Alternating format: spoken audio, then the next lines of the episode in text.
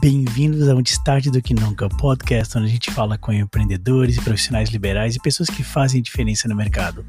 Eu sou Alisson Darugna. E eu sou Rafael Silva. Bem-vindos ao Antes Tarde do Que Nunca. Boa tarde, pessoal. Bem-vindos ao Antes Tarde do Que Nunca, o podcast onde eu e Rafa Silva, multiempreendedor, entrevistamos empreendedores, CEOs, pessoas, CEOs, não CEOs, sei lá o que eu falei, CEOs, pessoas que fazem diferença no mercado.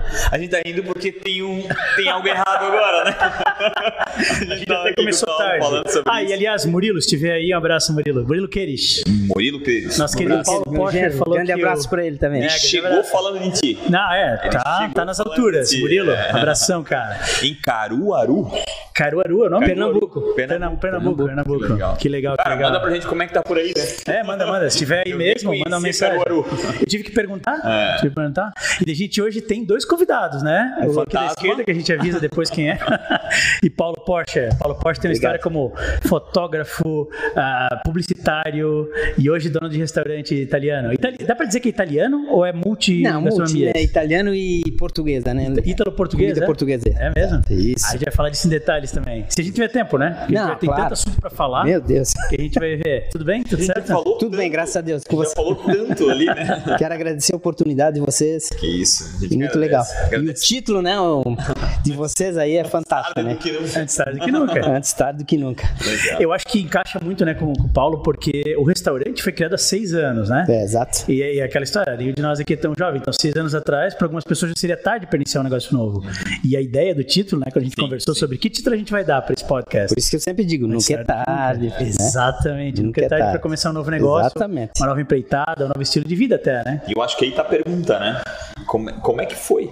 Porque restaurante, na minha pequena sabedoria, é algo bem difícil de tocar, né? É muito algo difícil. muito fácil de tocar. Tá no, tá no, tá no contraturno de tudo, né? Geralmente sábado e domingo, é quando todo mundo tá descansando. Exatamente. E não só isso, né? O Rafa é multiempreendedor, literal, literal. Só que ele já falou, ó, Não invista. negócios de alimentação eu quero ficar de fora. Estão É tentando pegar ele. Não, é, é muito difícil. Na verdade, é um sonho que eu tive já desde 1982. Um dia eu cheguei em casa e disse assim: peguei minha mulher assim, vamos para Caxias do Sul. Fazer o quê? Não, pega as meninas aí e vamos pra Caxias. Eu, eu comprei um Fusca agora, nós vamos pra Caxias. Mas tu tá louco? Não, vamos. Fomos pra Caxias e fui comprar umas máquinas pra fazer macarrão. Cheguei em Caxias do Sul, cara. Frio, frio, frio. O, o Fusca era álcool, não pegava lá. E, meu Deus, foi empurra o Fusca. Tá, comprei as máquinas. Fiquei tão decepcionado, as máquinas eram esmaltadas, era uma máquina que batia massa separada, depois tinha que pegar a massa com a mão, botar com, com um pauzinho assim, num, tipo uma máquina de, de moer carne. Digo, não Que gostei. era disso pra automatizar. Aí eu era- fiquei era anos pior. pensando, pensando. Digo, não, um dia eu vou fazer, eu vou fazer uma Que ano máquina. foi isso, essa compra de máquinas? Isso foi em 82, logo depois que eu casei. Ah, o um restaurante pouquinho mais, é 80 recente, mas é o trabalho Não, que é, esse né? foi o meu sonho que eu queria, entendeu? Eu queria começar a comprar uma máquina de massa para depois fazer o restaurante. Isso foi passando muitos anos, aí um dia assim, não, eu vou fazer a minha máquina. Demorou, agora eu tô em Fazer dinheiro. a máquina. Vou fazer a Criar máquina. a própria máquina. E eu fiz Eu a esqueci máquina. de falar, inventor, então? É. É, porque eu- como eu trabalhei de desenhista, tinha uma noção, entende? E o que me ajudou muito também nesse meio tempo foi que eu foto- fotografava muita máquina aqui no Manaus, entende? Ah, Então eu conhecia muitas pessoas que faziam isso, faziam aquela parte de terceirizado, entende? Então eu desenhei a máquina e fui fazer. Levei anos para fazer. Em 2011 eu consegui terminar a máquina. 2011. De quanto a quanto? De, de- daquela época, eu ia fazendo devagarinho, pensando e tal. Quando eu tive um dinheiro, digo, vou fazer essa máquina. Aí eu fiz a máquina. E um dia apareceu uma oportunidade de um restaurante que existia na Alameda, um amigo meu. Disse, não quer comprar, Paulo? Compro, depende, né? Comprar um restaurante. É, é, já existia lá na Alameda. Aí eu disse, não, compro. Fechou? Daí, de repente, fizemos negócio, comprei. Digo, agora eu vou aplicar a minha, entende? Ele tinha um fiquei- restaurante exatamente ali onde é o Ali no que tinha, era o Santo Grau ali antes, né? E daí foi um momento que eu "Ah, agora eu vou botar em prática o que eu sempre quis botar, né? Porque daí eu tinha largado a fotografia, porque depois que veio o celular na parte digital, ficou muito complicado, entende? Porque a gente ganhava, ganhava muito dinheiro porque tinha produção para fazer foto, entende? Hoje em dia tu pega um celular, pá, pá, faz a produção, já publica, já vai, já gira. É muito rápido, né? É a velocidade, né? Que eu acho que foi o grande, o Foi, grande- a grande foi. dificuldade da- daquele modelo de fotografia anti- anterior, né? Para esse modelo novo, né? Então, hoje o que antigamente demorava um mês, um mês e meio de produção para chegar no momento da fotografia, Hoje tu produz durante um ano e meio, é, um mês e meio, né? Não, hoje se o cara pedir uma foto, se tu de, de manhã, de tarde, ele já quer a foto. Assim, tá demorando muito, Paulinho. Não tem essa foto, preciso agora, entende? Uhum. E a gente fazia catálogo naquela época, na época do cromo, revelar. Meu Deus. Ô, deu zebra num cromo aqui, vamos ter que refotografar de novo.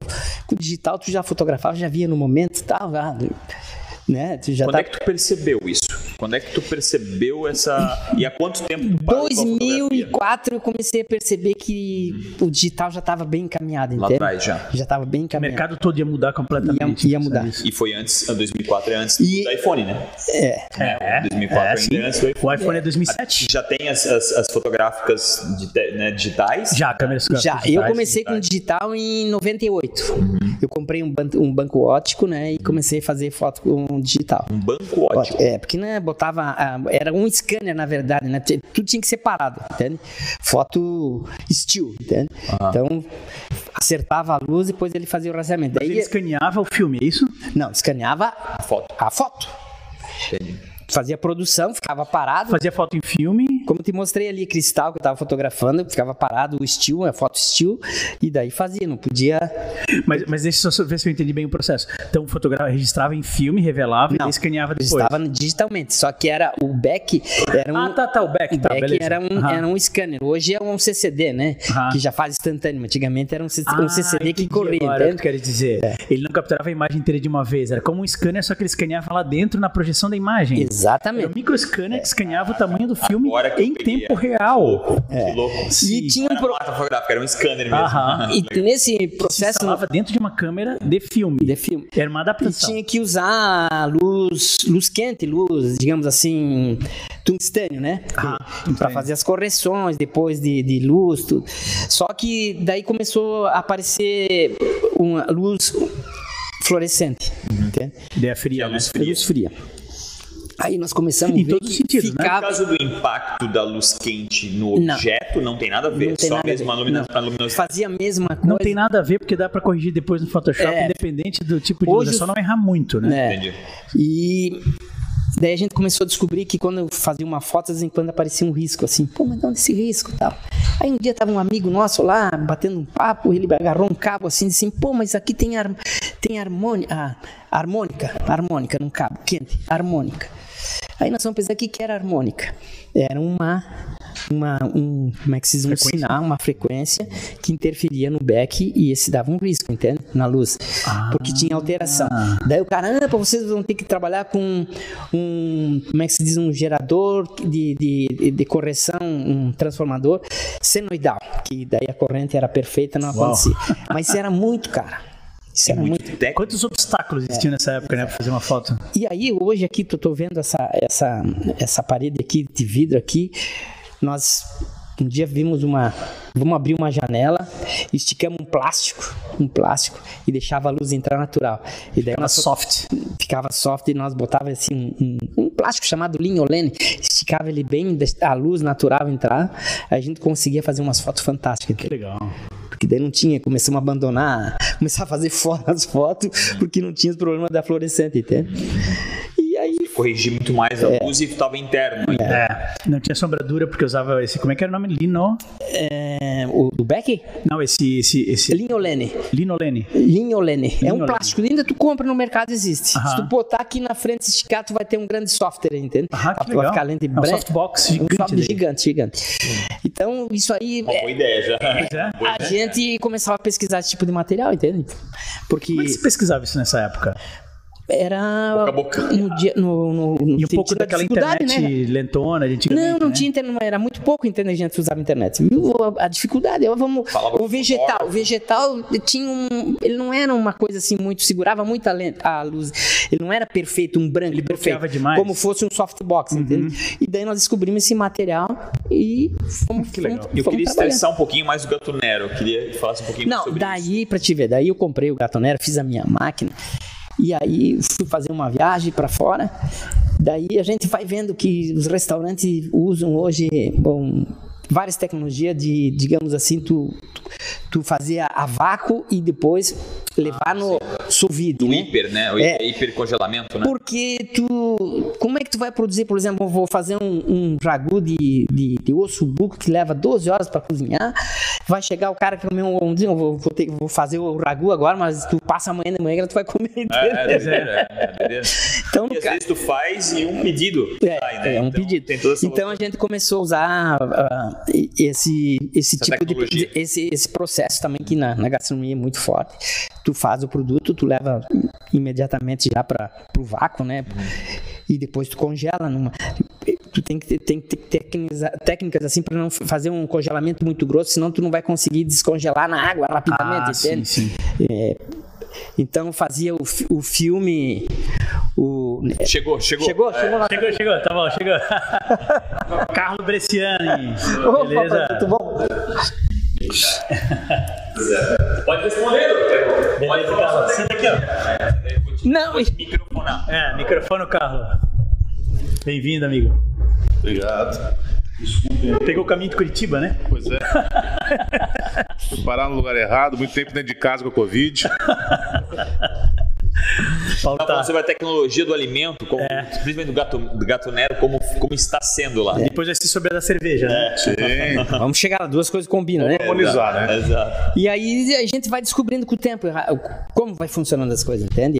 Etiquetar, o tempo Essa de viagem para Europa validade. foi concentrada num país ou É Portugal. Portugal? É. E deu pra perguntar mesmo, ah, deixa eu ver como é que vocês trabalham na cozinha. Teve esse tipo É, de não, eu acesso? conversando muito, conversando com o pessoal, entende? O português é bem, bem acessível, né? Só que uma coisa que eu, que eu percebi, assim, que eles lá, eles não.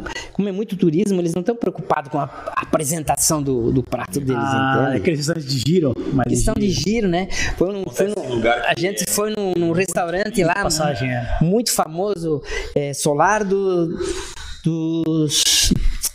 Solar... é? Agora Solar dos Açores. Solar dos Bacalhau, não me lembro bem o nome. E lá, pô, famoso, tinha que ser reservado e tal, entramos lá, veio o prato de bacalhau, pedi o prato, fiquei decepcionado, eu esperava assim uma super produção, que nada, mas Não? aí na parede foto de tacho. todos os artistas do mundo, não sei o que lá, de é bom, né, mas é boa comida.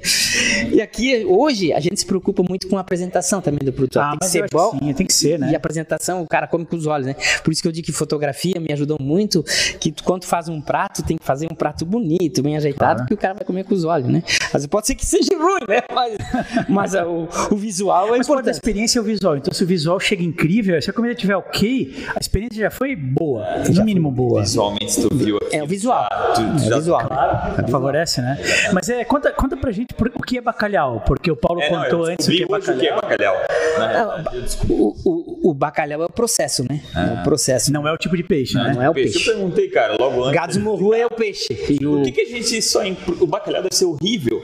Porque ele só é feito com esse processo, né? de- de- É, de- o processo sal. como fosse fazer Cara, né? Não existe bacalhau. O bacalhau é o processo. É a mesma coisa que o malte na cerveja também. Não é, não é um produto, é um processo. Legal. Malte? O malte não é um produto?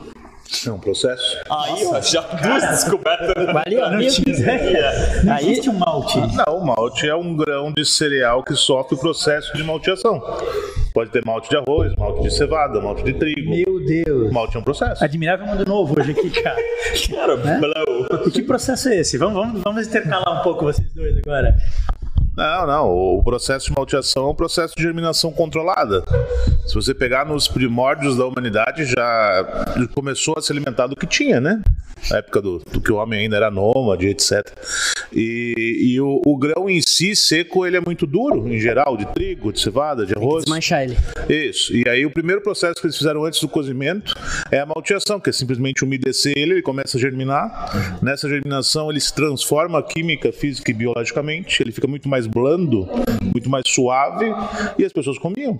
Então já malteavam. Sem cozinhar, só passando por esse Ah, processo. só, só de- é o início da germinação, a história do feijãozinho, quando começa a soltar o Broto né? Exatamente, o feijão, o feijão naquele momento Macio. é muito mais macio, do que o feijão em grão mesmo.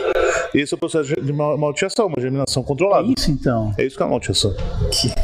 Então vocês usam grãos que passaram por uma germinação para daí Controlada, exatamente. fermentar esse. Não, depois faz todo o processo. É um pouco mais difícil que isso, É, um pouco mais complicado do que isso. Mas que Se enfim. não fosse, não teria escola, né? Se fosse tão Exatamente. simples assim. É o que eu digo pro pessoal, diz, ah, vou fazer um curso de mestre cervejeiro de um final de semana. Eu falei, não, se a gente tem um curso de 1.400 horas é porque no final de semana não vai rolar, né? 400 horas. É, um curso para formação de mestre cervejeiro são 1.400 horas. 1.400? Isso. É hora. Pra chegar perto naquela teoria do Malcolm Gladwell das 10 mil horas, né? Ah, 1400 o cara já tem, agora vai fabricar Exatamente, e fazer agora- as outras. Exatamente. 8600 só que falta, né? que legal isso. Aí. Interessante. Como é que foi, né? Aproveitando, já que tu respondeu algo aqui, o melhor, trouxe uma novidade que pra mim era loucura, o malte pra mim sempre era um produto, né? Ou, ou um grão, algo assim. É, é, como, como, como surgiu, né? A, a, a escola? Bom, a a escola surgiu como qualquer inovação, né? Ela vai sendo construída em pedaços que- sem que você perceba e chega uma hora que as peças se encaixam, né? Eu entendo, meu, mesmo, meu entendimento de inovação na minha vivência é isso. Então a gente já tinha a empresa que é dona da escola, já trabalhava com educação há muitos anos. A gente trabalhava com educação à distância, trabalhava com, com curso de pós-graduação, com palestras e tal. E em um dado momento, lá pelos anos 2011, 2012, a gente optou por ter a própria instituição de ensino, porque a gente sempre trabalha em convênio com outras instituições, e isso te deixa refém, né? Porque ah, mudou o humor da instituição, mudou o reitor, mudou não sei o que, já bagunça toda a história. E a gente fez um projeto para criar uma, uma faculdade de engenharia aqui em Blumenau. Na época, em 2012, a engenharia estava bombando. Depois morreu, mas tudo bem. Mas 2012 estava bombando. E o processo do, do Ministério da Educação é muito lento, é muito moroso. Então a gente fez o pedido em 2012 e a gente só recebeu o credenciamento em 2016. Só que no momento que você faz o pedido, você já tem que estar com a estrutura pronta, o que é muito louco. Tem que gastar muito Ou frente, seja, tem que manter a estrutura aberta. Na verdade, trancada. Sim, Se você pegar o conceito negócio. assim, O pedaleta tem que estar fechado. Isso, você compra projetor, você compra livro, você monta ar-condicionado, deixa tudo pronto, bota um cadeado e espera o bom Fica humor. gastando anos e anos Isso, pra esperar o credenciamento. Então, o que acontecia? A gente tinha uma estrutura universitária que não podia ser utilizada ainda como universidade e a gente começou a pensar em alternativas para usar esse ativo. Legal. Então, ah, vamos, vamos ser polo educação de distância de alguém, vamos trazer curso técnico, vamos fazer isso, vamos fazer aquilo. E nesse momento, assim, o mercado de cerveja estava começando a crescer. Se você pegar ali no final de 2013, a gente tinha 196 cervejarias no Brasil. O ano passado a gente fechou com 1.400. E a gente começou em 2013, no- quando a gente viu que a curva do mercado era ascendente, mas nunca na expectativa de chegar a sete vezes mais em, sete vezes, em sete anos, né? Então a gente falou, Sete bom, vezes mais de sete anos. né? é, sete anos de escola, sete vezes mais cervejarias. Impressionante. É, é um número incrível. E né? vocês contribuíram para. forma, vocês contribuíram com isso também, né? É, é, exatamente. É, ho- hoje mais de 70% das cervejarias do Brasil têm ex-alunos nossos. Que legal. Que a gente tem mapeado, mas pode ser até que seja um Cara, pouco mais. loucura. Sim. Vocês mudaram o landscape cervejarias do Brasil. É, na verdade, assim, a gente, diz, a gente diz que a gente pegou a onda na subida e ajudou a remar, né? Onda. ah, ninguém sabe, não é, não é uma coisa só que faz isso, não é só um fator, né? É um conjunto. O mercado tem muita gente que, que trabalhou todos esses anos aí para o crescimento e tal. A gente deu a nossa contribuição, né? E também aproveitou Ah. o momento, inegavelmente, né? Então, E, e- e- e o, e o- e o index ainda é de crescimento? Como é que tá isso? É, que esse, esse- o ano passado e esse ano são anos complexos para qualquer tipo de análise, né? A gente vinha numa, numa crescente muito forte, o mercado cervejeiro vinha numa crescente muito forte. Tomou uma pancada feia, porque ele é muito artesanal, principalmente, ele é muito dependente de ponto de venda, de restaurante, de bar. E os últimos 13 meses tem sido um terror para esse setor, né? Então, existe ainda uma, uma possibilidade de crescimento, mas assim, os anos, eu brinco que os anos áureos foram 2014 a 2017. Ali o mercado explodiu e naquele momento, se fizesse coisa boa, coisa ruim no ramo de cerveja, ganhava dinheiro. Aí a partir de 2017 ele começa um processo de filtração. Ele segue crescendo, mas você começa a ver que profissionaliza um pouco. É um mercado muito jovem, né, gente? Se você pegar de novo, em sete anos você foi sete vezes mais cervejarias. É, até que ele se adeque, até que ele se profissionalize, até que ele tenha padrões, demora um pouco. E, e a gente está nesse processo e a pandemia, de alguma forma, veio para dar também um freio que talvez sirva para arrumar um pouco. Filtra ainda mais. Isso. Eu, eu quero. Eu vou te fazer uma pergunta que eu não quero que responda agora. quero falar Paulo aqui, mas essas cervejarias, tipo, é, que não são artesanais, Uhum. né, a- talvez a antítese de tudo isso que. Eu, eu, eu sei que talvez não seja, mas pô, muita gente brinca com isso, né? Pô, é água com não sei o que lá. E aí eu queria. Vão ter espaço ainda no futuro, não responde agora, não é para agora, mas é para depois. Eu queria um pouco de saber, né? Porque a gente fala muito, escuta muito sobre isso. Eu não bebo cerveja, essa é a verdade, mas todos os amigos bebem. Eu tenho um amigo meu que é altamente viciado com relação a isso, a experimentar, e eu percebo essa provocação deles. Não, não vai mais ter esse tipo de cerveja, né? é, é, é, mais popular, não sei se Comercial? essa é a palavra, Ele é, acha isso, comercial. É, mas eu acho que cada um vive um pouco da sua bolha, né? E aí, é, é, talvez essa seja a resposta para ele, mas eu quero saber a tua resposta, que talvez é ainda um pouco mais forte. Os próximos passos do Gato Nero. Primeiro, como está agora? Eu acho que ele falou bem com relação aos últimos 13 meses. E como serão os próximos passos Nero? Cara, É hoje o teu negócio principal. hoje é. Fotografia, tu diz que já. Eu, eu vejo no fundo dos olhos um amor ali. Não, tem- uma Eu paixão. perguntei pra ele por que ele não vende equipamento antigo. Aham. Ah, porque vai que eu de- decido voltar, né? Viu que tá ali? É, é uma Sentimento amante, é uma amante É. que ele se separou. Cara, é, é realmente é, é difícil, entende? Só que quando tu abraça o negócio, tu fica meio apaixonado pelas coisas, entende?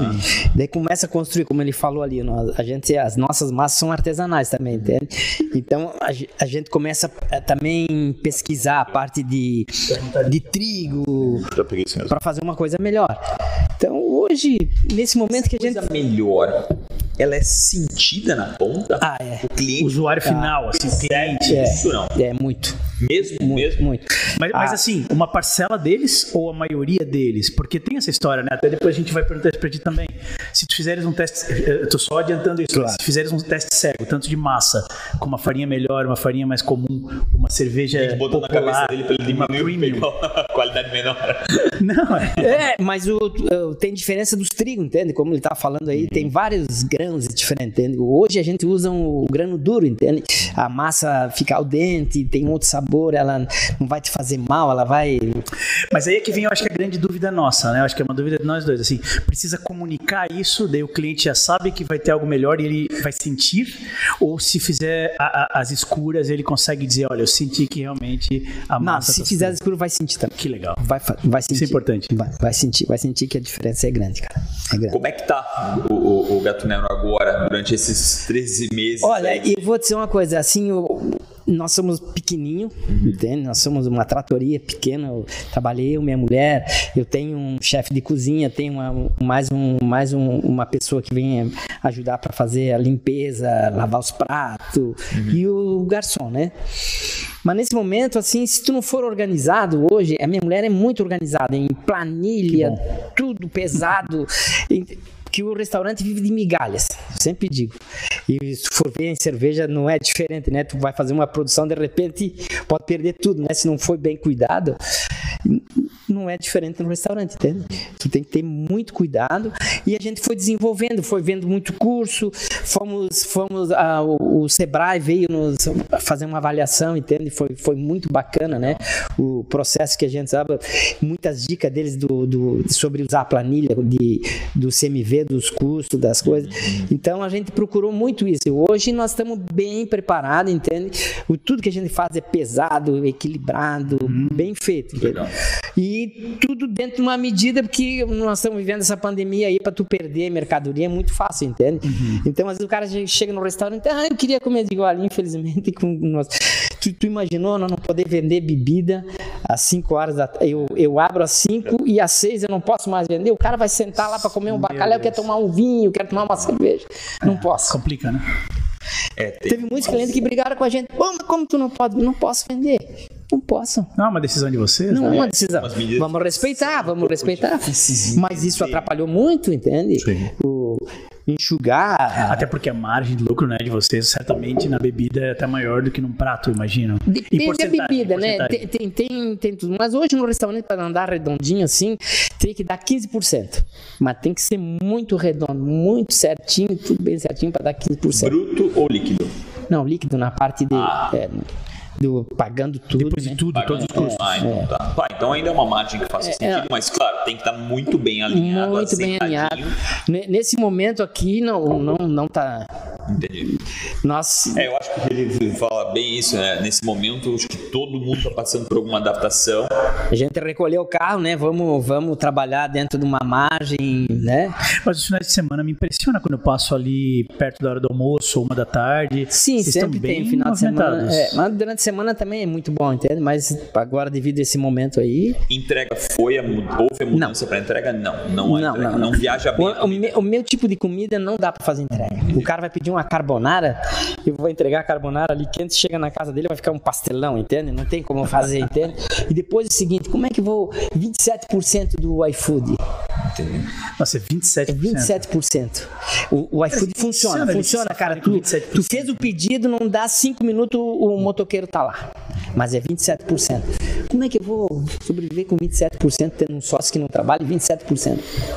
Não tem como fazer uma tabela diferenciada pro iFood.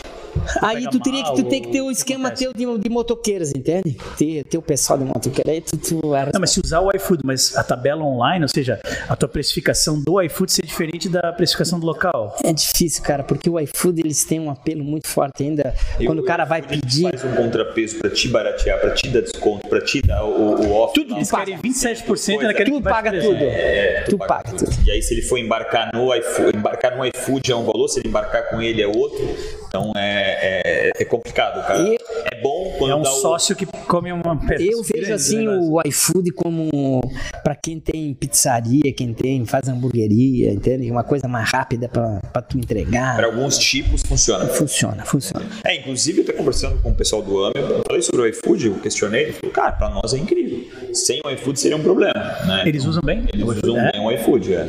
E questionei até, poxa, mas ah, eles embarcam deles, né? É os motoqueiros deles, ou seja, eles ganham ainda uma receita a mais que. Daí é 11%. É, exatamente. É 11%. Ah, tá. Eles têm motoqueiros próprios, mas daí usa a plataforma Daí é, pra- daí é fazer 11%. Então, Aí é, fica mais Eu equilibrado. acho que é exatamente isso, cada, cada um. Porque 27% não tem não tem matemática que aguenta, cara. Ah, imagina, cara, 27%. O que valeu a pena no começo, quando começou a pandemia, a gente entrou no iFood para fazer, foi para talvez divulgar o nome assim, entende? Ah, sim, sim, sim. sim. E, e daí o que, que acontecia? inicial. Muito acontecia sentido. daí os caras assim, ah, mas Paulinho, tu não pode fazer o para entregar. Muitas vezes eu, dia das mães, eu mesmo, porque eu tava dependendo de motoqueiro para vir, não vinha, não vinha, eu ia entregar. Saía pra entregar. Tinha que entregar. A gente ouviu bastante nessa cadeira isso, né? Durante a pandemia, o dono mesmo que embarcava no carro ia fazer entrega. Tinha que entregar, roupa, botava a família né? toda a trabalhar, minha filha, vamos lá, vamos levar aqui, vamos levar.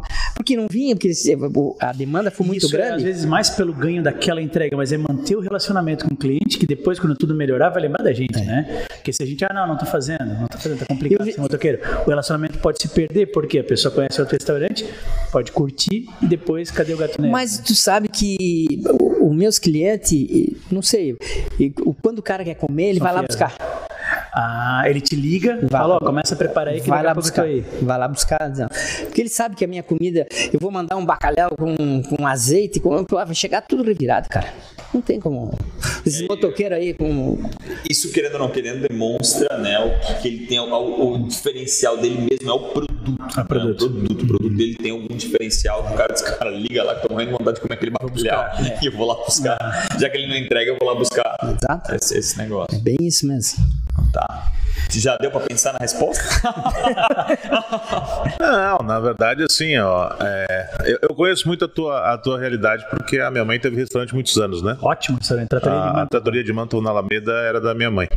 Então, muitos anos a gente viveu essa. Não vivemos a pandemia, obviamente, mas essa realidade de loucuras de Dia das Mães, Dia dos Namorados e coisas do tipo que a família inteira vai pro saco Sim. ali. É, era comum no nosso, no nosso dia a dia, no nosso ano, né? Então, muito respeito ao pessoal dos restaurantes, porque enquanto todo mundo descansa, eles trabalham, né? E não tem final de semana, não tem feriado, não tem nada, que são os dias que tem mais movimento normalmente, né? É verdade. Às vezes a gente não percebe isso, mas tem, um, tem que ter muito amor pela comida para fazer Ah, isso. não. É, E concordo contigo, comida fresca é muito difícil de transportar, de entregar, porque ela, ela perde a, a qualidade básica dela, é né? diferente, né? É, é, é difícil mesmo. Mas já vai passar e vamos seguir adiante aí. Eu acho que já tá passando, né? Tá devagarinho. É, todo empreendedor é esperançoso, né? de alguma forma. Teimoso, né? Se Não, não, teimoso com porque certeza. Ele, É. parte, ele parte do otimismo, né? Sim, É, sim, sim. Acho que o segredo é equilibrar isso com realismo, né? Que daí É. Se salpicar o realismo meio doce. é. Com certeza. E falando especificamente da questão do, do, do mercado cervejeiro, assim, a gente tem que entender que, que tem, são fenômenos que, que variam muito, né? A gente pega a realidade do mercado mundial, final do século XIX, você tinha uma infinidade de cervejarias. É, nos Estados Unidos tinham mais de 4 mil cervejarias no final do século XIX, e em Blumenau tinham seis. Era uma população muito pequena, aí 10 mil habitantes, a gente tinha seis cervejarias aqui na... Blumenau era grande, né? Porque vinha lá de Itajaí até Rio do Sul, Rio do mas, Sul, mas enfim. É, mas tinham seis cervejarias aqui. Aí você tem no- ali no momento da Primeira Guerra, entre a guerra e a Segunda, Segunda Guerra Mundial, as cervejarias pequenas acabam. Aqui, principalmente na nossa região, porque todas as garrafas e todo o lúpulo era importado. Então, no período entre guerras, eu não conseguia importar mais nada. E Todas as garrafas e todo o lúpulo Tudo eram importado. era importado. 100%. 100%. Então, deu problema de importação, acaba a cervejaria. Foi, foi o que aconteceu na Primeira Guerra, depois tentaram se reerguer algumas no período entre guerras, a Segunda Guerra botou pau de cal em todo mundo e, e praticamente não teve mais cervejarias a partir dali.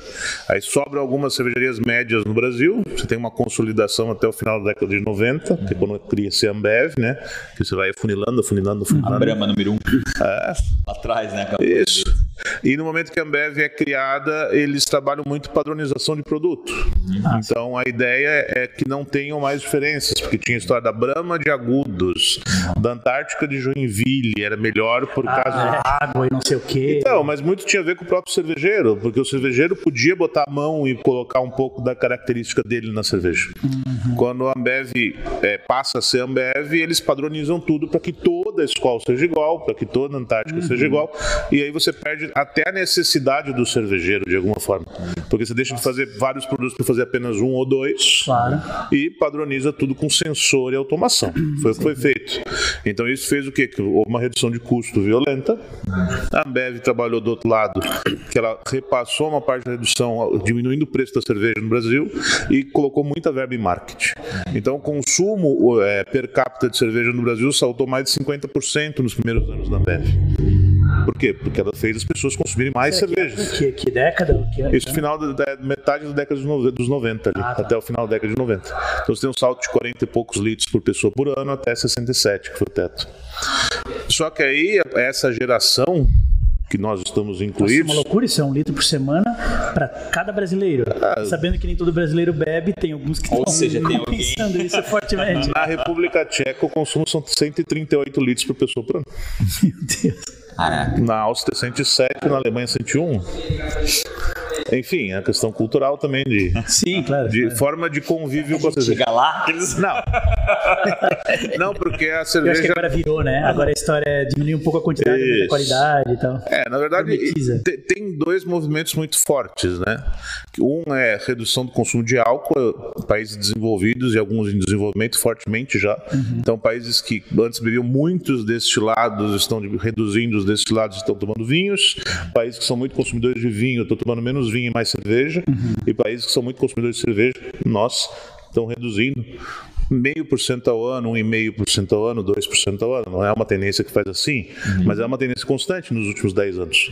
Então as pessoas estão mais preocupadas com a saúde e o álcool é associado a danos à saúde. Então existe uma tendência mundial. Existem países em desenvolvimento que ainda cresce, mas a maior parte dos países em desenvolvimento e os desenvolvidos têm reduzido o consumo.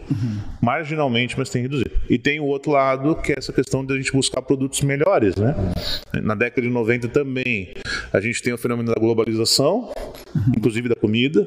Então, todo mundo ia comer McDonald's, todo mundo ia tomar Coca-Cola, todo mundo ia comer Mac, e todo mundo ia comer Ruffles no mundo inteiro. É, Era essa a visão. A pizza, E- né? Isso. E depois o pêndulo volta, vem o slow food, começa o movimento no- principalmente na, na Europa. E a gente chega agora num outro momento que as pessoas querem coisas diferentes.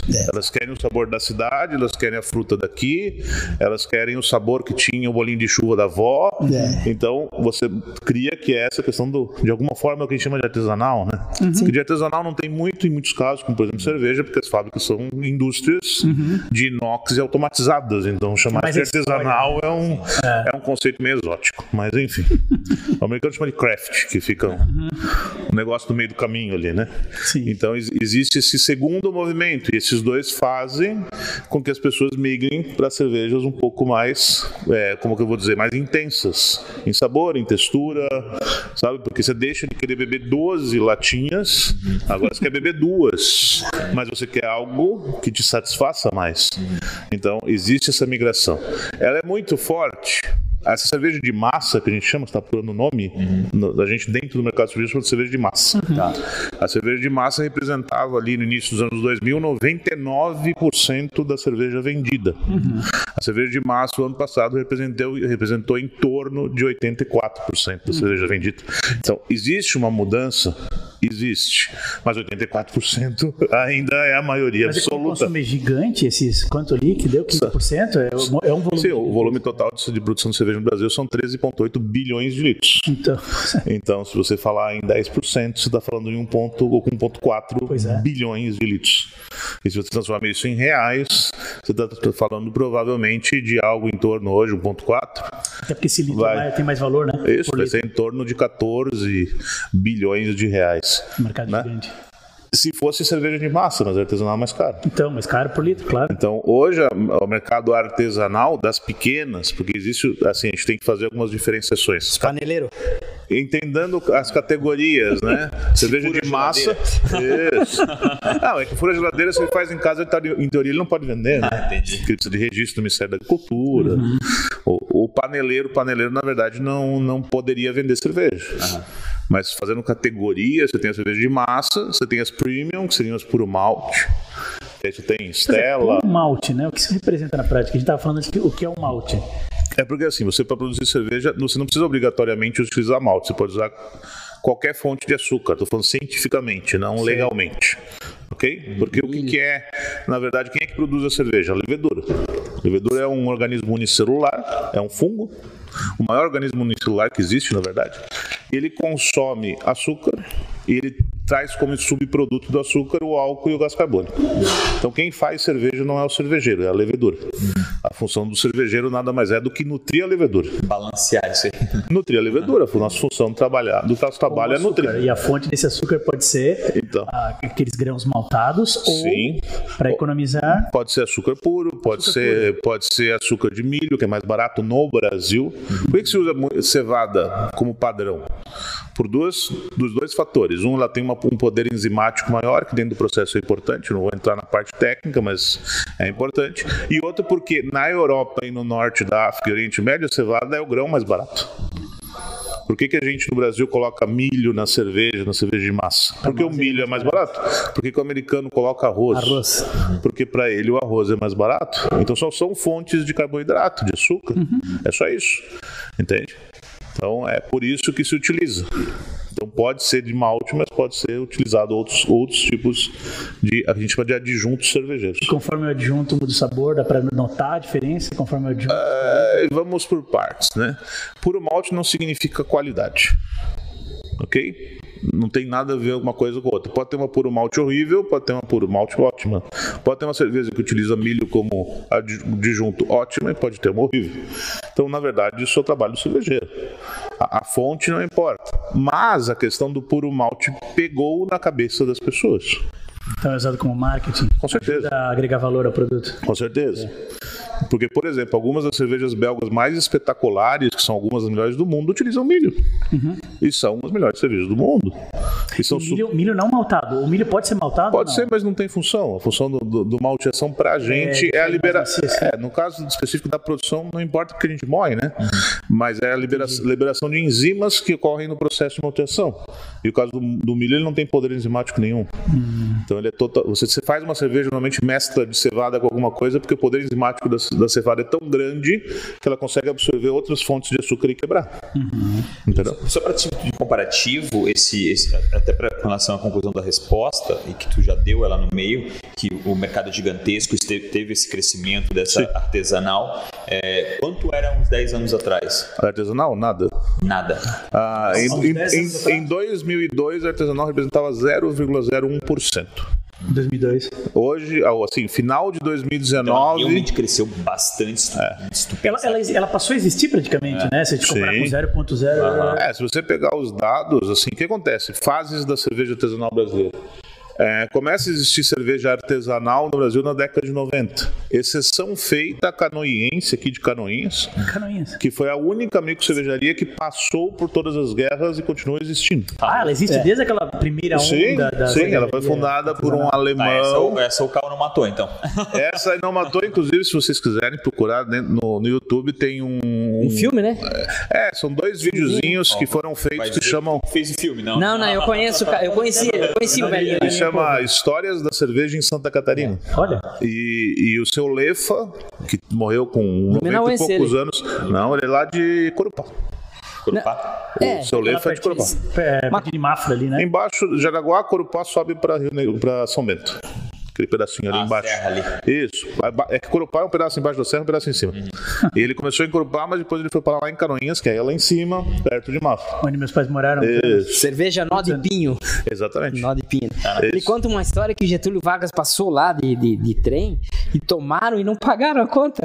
Todo mundo passou por Canoinhas. O Pelé jogou lá. Canoinhas tem essas histórias. Todo mundo, Era o, todo mundo a- pass- importante o trem passava lá. por lá, né? É, a Ca- Canoinhense é a única cervejaria que sobreviveu a tudo isso. É mesmo? E ela fechou há pouco tempo atrás porque o seu Lefa morreu. Agora fechou. O seu Lefa morreu e com 90 e poucos anos, né? Sim, com 90 Cara, e muito poucos legal anos. aquilo. Mas a história é triste porque ele morre, aí fica a esposa dele.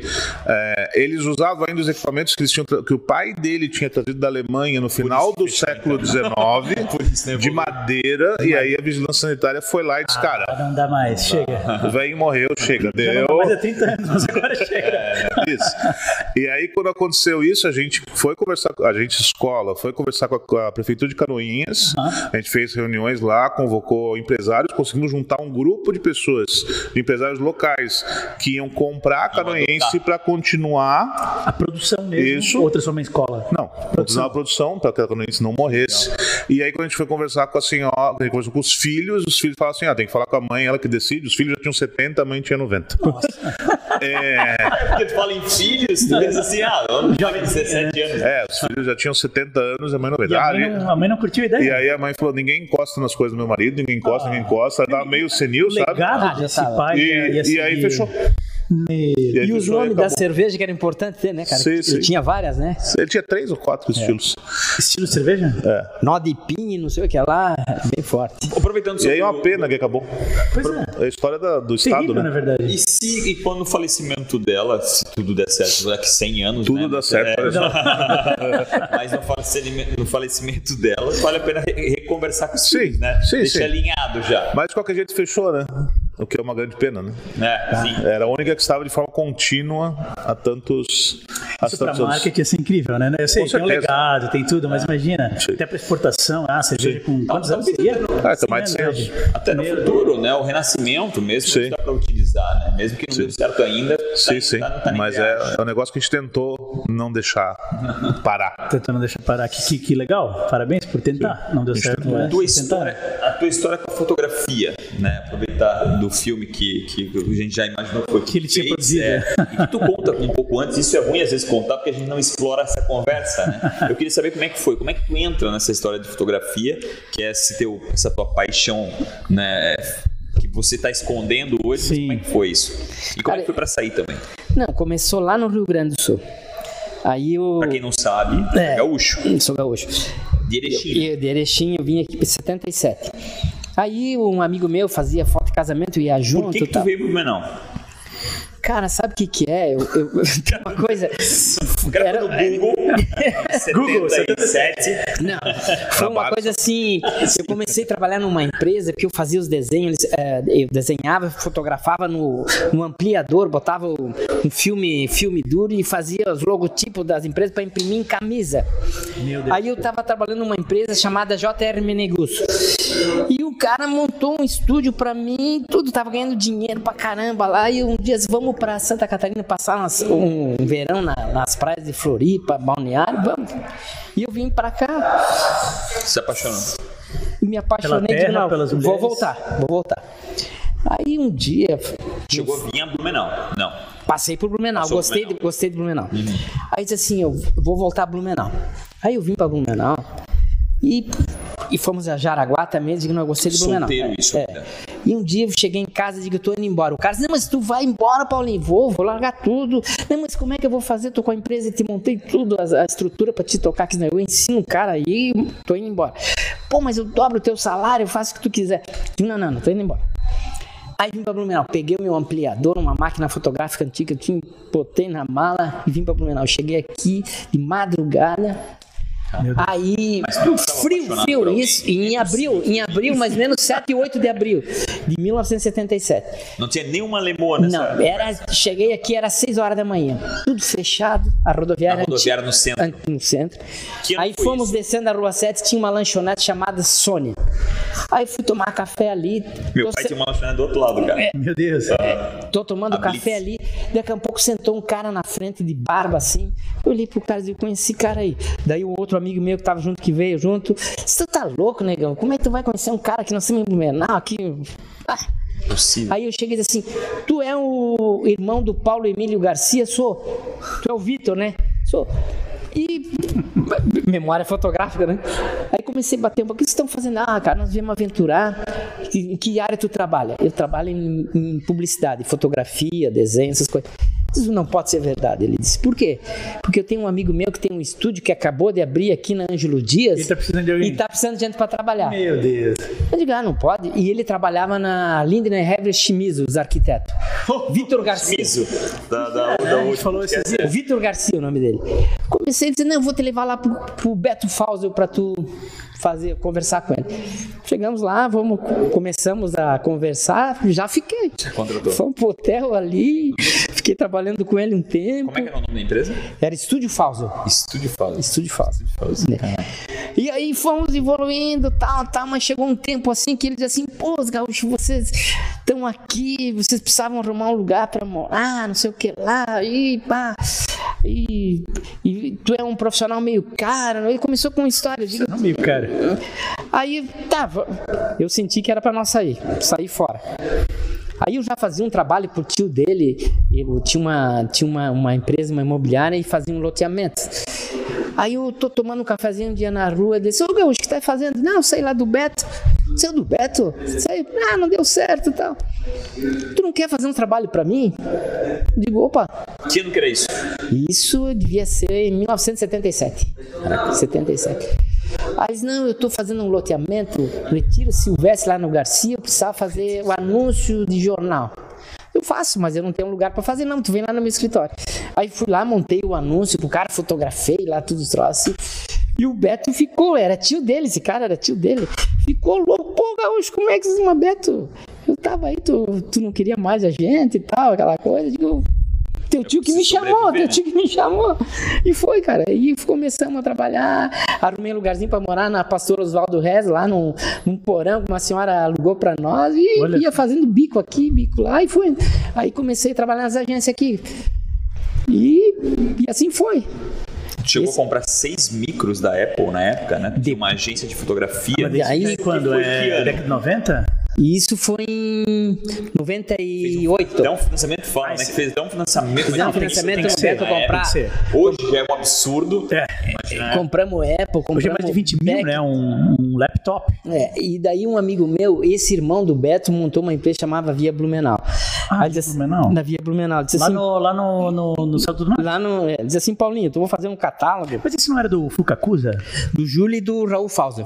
Ah, do Júlio e do Rolf House, é verdade. O Júlio é o Fukakusa. E aí o Raul assim, fizemos uma parceria, eu compro o back e tu, tu faz o catálogo e Ah, o Fauser é o que veio da, da Post House, né? É, exatamente. E eles criaram uma concorrente da Post House. da Post House. é. Eu- só uma história rápida. Uma vez eu tava na casa do Fukakusa, porque a gente conhecia as filhas dele. Eu perguntei, tá, mas vocês basicamente fazem a mesma coisa que o Post House, né? A única diferença é que a minha dá lucro. Começou a gargalhar. Sim. Pensei, meu, esse cara não tá brincando? Eu não sabia nem se eu ria, se eu, se eu dizia parabéns. Mas continuou muito tempo dando lucro? Não. É, isso é outra história. Isso é outra é história. Mas história. na época, ele tava, na época ele tava com tudo. Tava no assim. momento. E aí, cara, Vizinho teu, né? Na verdade, tu se tornasse vizinho dele depois, na verdade. do Júlio?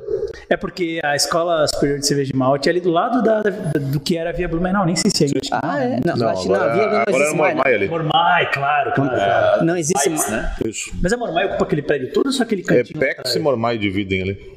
Ah, tá. Mas era ali, era ali. Daí a escola era ali do lado. Que todo mundo fala que é ali. Celeiro do Vale.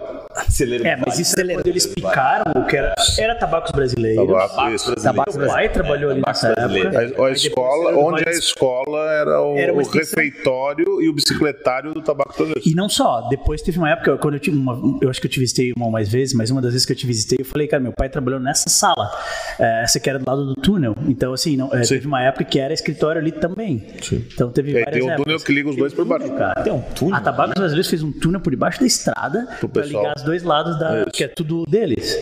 E daí depois eles picaram esse negócio todo aí e transformaram no tal do Celeiro do Vale, que era um centro comercial indoor. Que não deu certo no final, né? Sim. Que meu tio, inclusive, tinha restaurante lá dentro. O- o meu- os mesmos que tem o Donana, eles tiveram também restaurante lá dentro. Sabia disso. Minha tia comprou uma- um espaço Tua lá, tia? né? A mesma É. tia que tinha no SIC? Eu quero lembrar, não, não essa mesma tia, tia por parte do pai. Ah, tá. Essa tia tia. por parte da mãe. Desculpa, cortamos. É, não, a mas- gente. Mas interessante, porque nessa história, o cara que comprou o celeiro do Vale era um cara de Joinville, O da família Hanzi. Sim. E daí Até hoje é. É, daí o, o- Eu conheci o Eduardo Hanzi. Vamos montar uma agência? Ele disse: montamos, montamos uma agência. E eu, ele me, me levou para Joinville, vou montar uma agência, uma estrutura, montamos em Blumenau e, e montamos uma agência chamada MPA. MPA. MPA. E ali, daí o, o Eduardo assim, disse, pô, Eduardo, nós temos que participar, tu disse que ia trazer os clientes lá de Joinville, pá. E daí ele começou a mexer com um negócio de bolsa, ele estava muito concentrado no negócio, é, Bolsa de bolsa de valores, e, e daí era... Pirou na bolsa, né? Na época comum. tava começando um negócio por, por computador, essas coisas. e Ele, ele disse assim, ó, tu compra a minha parte, eu, eu não, eu não quero mais. Tá, eu comprei a parte. E aí eu montei a M, é, eu já tinha montado e eu montei a, a RGB. RGB, fotografia, né? É, daí uma- ah, tive um sócio, o Marco Sander, levei para trabalhar comigo também. Aí comecei a fazer fotografia digital. Nesse tempo eu conheci, eu já conheci o Raul, tudo, e, e o Raul saiu da Postals e montou a, a Via. Disse, Bom, Paulinho, eu queria fazer um catálogo, vamos fazer uma parceria. Diz, ó, tô comprando um back, então tu compra o back para mim, eu faço o catálogo para ti. Nós acertamos uma parte O back que ele fala é a parte de trás da câmera, que era Fazia o estilo. digital em cima de uma câmera fotográfica É um que banco trabalhava ótico. com filme. É, um banco ótico. E É aí, que fala, compramos, comprei o back, é meio confuso, né? back é o back é esse, né? Cara, nós fotografava assim, pra ter uma ideia, 4 mil produtos, entende? Meu Deus. E daí a minha mulher montava os catálogos. Montava sozinha. Enquanto que a Postals tinha, acho que uns 20. Eletronicamente já, né? É, Claro. tudo já, já tava começando, né? Tudo eletrônico. A Postal tinha uma equipe grande e nós éramos em, em 3, 4. Nós fazíamos um catálogo Vocês faziam o catálogo da Via Blumenau. da Via Blumenau. E o catálogo da Via Blumenau saía a cada. Era, era, Era um por, um era por mês. um por mês. E Cara- ca- cada catálogo tinha quantos produtos, mais ou menos? Ah, de, de, fotografava uns 4 mil, depois separava, entende? Que entrava depois no outro mês. Uma loucura isso. Mas é, tinha, não, não sei te dizer quantos Imagina produtos tinha, correria entende? que é isso, Mas né? é que vinha os produtos, nós ia fotografando, entende? Pra, pra depois jogar no catálogo. Ah, esse vai entrar mês que vem. Meu, e assim, são E- vários produtos e preço, tem que estar tudo preciso, né? É, Porque. e, e daí já estava já tava começando a era digital na artes gráfica, no- já estava assumindo o fotolito. Já tinha máquinas que tu levava o arquivo, já gravava lá em Curitiba e já imprimia. Aí daqui a pouco começou a aparecer em Pomerode, a Gráfica Maier comprou uma máquina Maia. que não tinha mais fotolito. Tu levava o arquivo aqui. Era de arquivo para É. impressão, direto. Cara, nós levava aquele SciQuest assim, um monte que era era muito grande os arquivos, entende? Levava 20, 30 SciQuest que, que gravava aí 600 Levava o 600 HD mega, mesmo? 600 mega e mais um, não sei se vocês conheceram o Zip Drive. Claro que sim. Era um disquetão, assim, é. bem grandão, bem Aquilo grosso. ia uma caixa assim com 50. Chegar lá o dia todo botando Não, ler para descarregar os arquivos no Porque o zip drive era plugado no computador por porta serial. É, porta serial lento. é absurdamente lenta. Então é um processo. Pra gravar era uma coisa, mas pra tu baixar era outra. Então, às vezes, nós ficava dois, três dias em Joinville pra fazer, o, fazer a parte Só pra fotolito, upar. Só pra descarregar. Só pra descarregar. No começo, nós não tinha nem sequestro, nós levava em disquete. Era caixa, que chegava lá, um disquete tava problema. Sketch mesmo. Cara, e- e- eu ia falar isso. Esses que disquetes loucura não- isso. Dava com problema? Não, aí nós começamos a levar o computador, entendeu? levar o computador. Acho que é melhor que gravar em 3 milhões Não, ainda bota fotografia do lado da, da impressão. Chegava na hora Assim lá, começou o pendrive, era só o drive. não abriu, não abriu o disquete, foi tudo, tudo trabalho que foi, tudo fora. Então nós Depois levava o computador inteiro. É, aí porque plugava na rede 250 mega, nós achávamos. Na época era gigante, 250 250 mega. mega vai resolver nosso problema. É, quando tem um arquivo pouquinho maior que tem que, tem que Cara, botar e- pelo e-transfer. Esse era, é, exato. Esse era, esse era o arquivo do catálogo como um todo, né? Do, do catálogozão. Então ele tinha o quê? Páginas e páginas esse arquivo, Páginas, né? páginas. E tudo zipado. Tudo zipado. Daí na hora de zipar. E aquele zip múltiplo, né? Que é pra dividir um- em tamanho de arquivo. Era um problema, cara, que eu digo assim, eu sempre entrei, quando eu saí de uma coisa, entrei num outro problema. Quando eu fui pro restaurante, aí comecei a ver as coisas. Tá faltando isso, mas pô, mas como? Já acabou? Correr atrás. Pô, cara, Cada, cada negócio tem suas a dificuldades. tua mãe, né, tinha ali, né? Não é fácil, daí tu começamos a fazer, como ele falou, as artesanais, as massas artesanais. Aí que eu, da minha máquina lá. Usando a própria máquina. Daí o problema era Eu conseguir os trigos. dessa máquina. Eu quero ver também. Cara, Ah, preciso Vamos lá um dia. Depois tu entra no Facebook meu, tu vai ver minhas máquinas. Eu desenvolvi várias máquinas. Vamos lá, Essa máquina. vamos lá visitar. Eu vi várias máquinas, eu fiz. E daí não, não tinha os trigo grano duro, entende? Tu não conseguia comprar no mercado assim, um quilo, dois, né? Tinha que comprar um saco de 25 quilos. Mas o que, que eu fazia com 25 quilos de massa, cara? né? Meu Deus do céu. Aí a gente começava a fracionar, botar no saquinho pra virar pra. Mas não podia ficar muito tempo, porque ele vai ficando velho, né? Ah, sim, sim. E aí vamos com o restaurante começando pequenininho, fazendo uma coisa.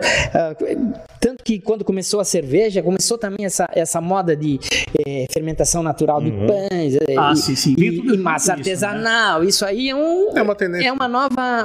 Né? É o slow food que falam. Né? É. E aí fomos se adequando, né, cara? Pequenininho, mas vamos fazer. É, acho que a palavra sempre é a evolução, a inovação, né? Sempre mudando um pouco, melhorando. E quando tu pensa que tem, que tu tá, digamos assim, que tu tá. Sempre tem uma coisa pra te fazer a mais, entende?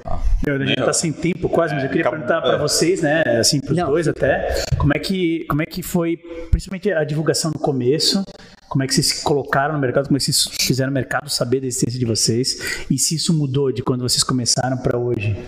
Bom, a gente teve uma facilidade muito grande porque o mercado é muito nichado, né? E a gente lançou a escola dentro do Festival de Blumenau, que é o maior festival de cerveja da América Latina. Então a gente fez o lançamento no primeiro dia do festival. Estando em Blumenau, as pessoas foram quase que em hordas conhecer fisicamente o que, que, que era isso, porque ninguém imaginava a possibilidade de abrir uma faculdade focada em cerveja. Então, pra gente foi o primeiro Que ano foi isso? momento, do 2014. 2014. O primeiro momento pra gente foi muito assim, explosão. E a partir daí a gente foi meio que gerenciando aquilo, mas a gente conseguiu chegar a muita gente muito rapidamente. E claro, Formação de relações públicas que acabou depois gerando provavelmente um boca a boca quase infinito. Então vocês se preocuparam um pouco em fazer uma divulgação ativa porque Não, gente- aconteceu de um jeito Isso, a gente trabalhou muito a questão da, da comunicação, do projeto, da marca, para construir isso tudo antes do lançamento, né? Uhum. Para trazer credibilidade. Então a gente buscou muito uma equipe de professores que o mercado já reconhecesse. Ah, legal. A gente fez esse tipo de construção para construir autoridade já, já de início. Vocês tiveram que trazer esses profissionais de fora. Sim, Bra- Brasil todo. Até hoje a gente traz professores do Brasil todo. Não é uma normalidade pra gente. Porque as pessoas, assim, é um nicho, mas as pessoas muito, muito boas estão em qualquer lugar. Então a gente tem um professor de equipamentos que de vez em quando, ah, eu tô na Guatemala. Ah, eu tô no México, implantando cervejaria. E é um cara que, assim, não. Dá mais credibilidade pra vocês, né? Isso só contribui. Sim, com certeza, mas é um cara que, assim, como ele no mundo, tem 10 profissionais que implantam cervejarias desse porte com esse tipo de tecnologia. Então, a gente traz de qualquer canto do mundo. É, é isso. Tá caro isso, né? É isso que eu tava pensando, isso é um custo muito grande, né? Que tem que ser repassado. Mas é aquele negócio, a gente não, não compete em massa, né? Se você quiser fazer, por exemplo, um curso de mestre malteiro, existe no Brasil, no Canadá, na Bélgica e na Alemanha. Ponto. Poucos concorrentes, Então, então. eh, dificilmente você vai ter uma opção para fazer. Curso de mestre cervejeiro, quando a gente começou, era o único, agora tem mais um. Mas mesmo assim, a gente, o nosso curso de mestre cervejeiro, que para o Brasil é caro, um curso de um ano custa 26 mil reais. Nos Estados Unidos ele, ele custa 16 mil dólares, na Alemanha ele custa 30 mil euros. 30 mil euros. Sim, o mesmo curso. Inclusive a carga horária do nosso é um pouco maior por causa das questões legais. Dá pra aumentar um pouquinho aí, tem um, tem um espaço. É, mas o Brasil absorve custo de uma forma diferente que a Alemanha e Isso, tal, né? exatamente. Mas, por exemplo, assim, a carga horária de vocês é maior por questões legais. Vocês não poderiam ter menos para ter esse título, digamos. Exatamente. Ah, Então a gente cumpre todas as questões da, Tem que Secret- cumprir, da né? Secretaria Estadual e do Ministério da Educação, e aqui eles são mais restritivos em alguns pontos do que em outros países. Eu sei que a gente tá sem tempo, mas e aquela ideia anterior que no fim o, o da cervejaria da escola foi só uma. Morreu daí. Então, que- a ideia? morreu? Sim, exatamente. A escola atropelou todos os outros projetos ah, que nós tínhamos. engenharia e tal, sim, sim. A escola atropelou todos os outros projetos, né? Porque naquele boom inicial ali tomou todo o nosso esforço. Não que criaram um nicho, mas vocês estão explorando um nicho que estava subexplorado e é bem mais confortável explorar um É, nicho e a gente, que- já saiu com, Mega com o projeto de ser latino-americano. Então, claro, isso é ano a ano, mas em 2014 a gente começou no Brasil, 2017 a gente, tem, a gente criou uma filial no Uruguai, Filial no Uruguai? tem até hoje lá. Através de licença ou é Não, a um gente filial literal? abriu uma literal. É de vocês daí, não é uma. É, um- tem um- temos um sócio uruguaio que toca a operação. Talvez seja questão legal Sim. ou... Não, não, não, não. Tá bateu um gestor, né? Que entenda do local. É, o gestor não precisaria e ser tem o- sócio, né? Mas E tem o faz compromisso, sentido, né? ser, o né? sócio tem um Sócio tem mais compromisso, claro. Isso. A gente tem cursos na Argentina desde 2018, no Paraguai desde 2019 e Portugal desde o ano passado. Legal. E agora a gente está com alguns projetos de ensino à distância para a América Latina inteira, a partir do. Vamos fazer um piloto agora para o Paraguai, mas o segundo semestre América Latina inteira e Espanha. E estamos desenvolvendo alguns cursos também de, de ensino à distância em inglês para o mundo inteiro. Em inglês também. E esses outros é em um outro- espanhol. são outros passos, né? A gente teve português, agora vamos para o castelhano. E o próximo E passo, inglês. a ideia é que seja em inglês. Porque o único problema do inglês é que a gente não pode, não vai oferecer, provavelmente, para os Estados Unidos e Inglaterra, porque nossos professores têm todos o inglês como segunda língua, né? Ah, isso é. Vocês não vão contratar professores nativos do idioma ou dos Depende. Unidos, né? A gente mescla, né? Por exemplo, em Portugal hoje já tem professores portugueses. Uhum. São professores brasileiros e professores portugueses. Ali no, no piloto no Paraguai são professores argentinos e paraguaios. A gente vai mesclando com a nossa galera, porque a formação do brasileiro é muito boa. Porque, queira ou não, a gente pode se queixar do que quiser da Ambev, mas a formação que ela deu para esse pessoal que hoje é sênior é incrível. Porque eles passaram por toda a consolidação, eles passaram por abertura de cervejarias do mundo inteiro. Eles são a maior cervejaria do mundo. Os ca- esses caras construíram a maior cervejaria do mundo. Uhum. Então, assim, a formação dos brasileiros muitas vezes está muito acima, inclusive, de formações europeias. Até vale a pena, né? A provocação, né? Dá, uma olhada nessa história, que é uma história muito interessante. Sim, como aconteceu. com certeza. Vou ter que cortar, obviamente, porque tem uma. Agora, pelo menos Vai uma pergunta. é Não, pelo mas o Paulo vai relâmpago. falar sobre comunicação? ou- Vai. É porque acabou completamente. Acabou Fala, completamente. fala. Não, olha, daí eu- pra, pra gente começar a divulgar foi Instagram, É entende? verdade, eu não tinha ligado pra muita coisa. né, foi Instagram? Instagram, né? E aí começamos, eu com uma experiência de imagem, né? Eu Sim, é, isso ajudou produzir muito, né? bem os pratos pra botar no Instagram, isso aí é o que influencia muito, cara. Porque o cara viu ali, cara. viu ali. Quem, quem gosta de comida como eu gosto de comida, o cara viu isso ali, acabou-se, cara. Tá convencido, né? Lá. Hoje o Instagram é a Hoje plataforma que, é. que, que, que mais vem. E vem pedido pelo Instagram? Não, é que vem pedido pelo Instagram, mas o, o, o meu cliente lá, que já tá acostumado a isso, ele vai pedir, ele vai me ligar, no, eu mando um WhatsApp, alguma coisa assim, entende?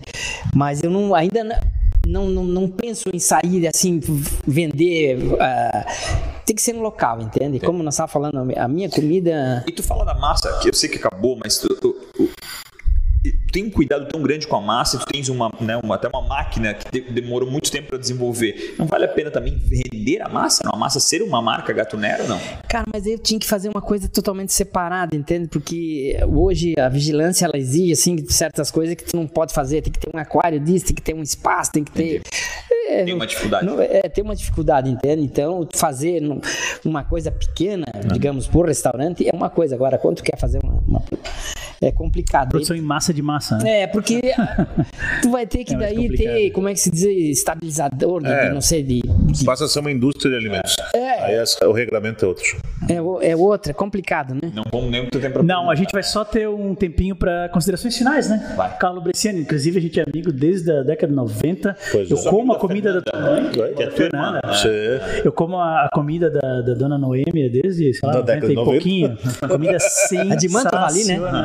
É, não, mas antes de ter tratoria de Mantova, eu comia Antes? na casa deles, né? Ah, é? A gente ia pra praia, a mãe dele mandava os potinhos já com a comida que ela sabia que a gente gostava. A gente tava na praia ao mesmo tempo, eles tinham lá um apartamento. Eu não sei se ele era teu amigo e ele iria É amigo da tua comida. mãe, é da tua mãe, é da mãe. É. Não, brincadeira. Mas a, a dona Noêmia, meu, né? Beijo pra dona Noêmia, queridíssima, sempre nos recebia muito bem. E ela sabia que a gente gostava, dela fazia aquilo, meu, sensacional.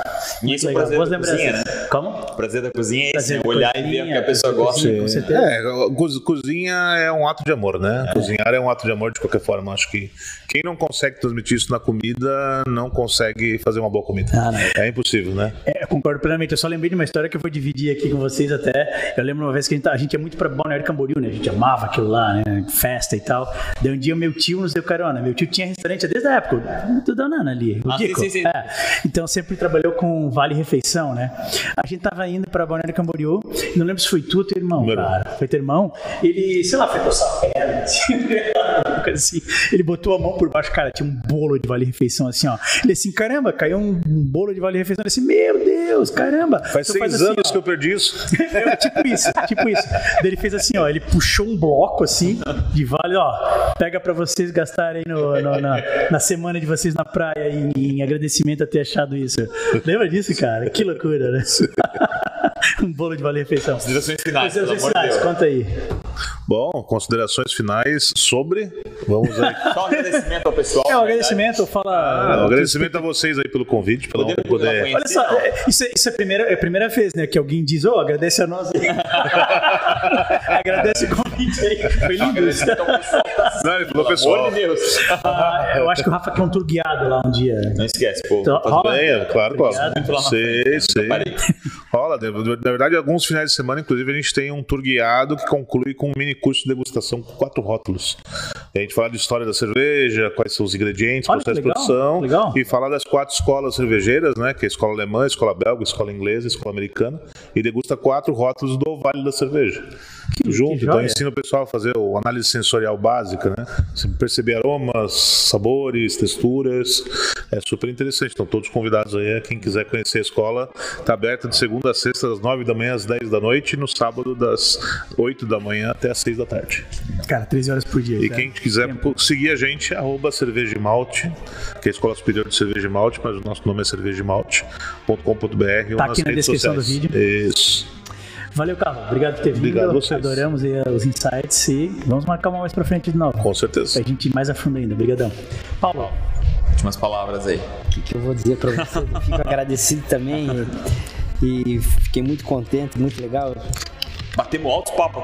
É, meu Deus, foi bem legal. eu, eu quero deixar até um, um- convidar uma pessoa para vir aqui que seria muito importante, entende? Boa. Falar sobre artes gráficas. Então, não agora, Não. depois no Instagram a gente vai falar quem é que ele vai convidar. Ok. E, gente vai e já, gravação já se prepara para convidar alguém também. Pra sugerir, é. Sugerir alguém pra Paulo, obrigado demais por ter vindo, demais mesmo tirar o tempo do- do- da vida de vocês para vir aqui compartilhar um pouco da história que vocês, que, de, de tanto sucesso que vocês têm, que ainda está só no começo. Isso é começo, não tem. Obrigado demais. Amigos, muito obrigado. A gente tá aqui todas Toda as terça terças e quinta. quintas, quatro da tarde. Eventualmente, quinta-feira a gente não vai ter, porque aqui Rafa vai ter que ir a Floripa, então a gente teve que cancelar. Mas terça-feira que vem a gente tá aí de novo. Valeu, gente. Um abraço, tudo de bom. Valeu. Tchau.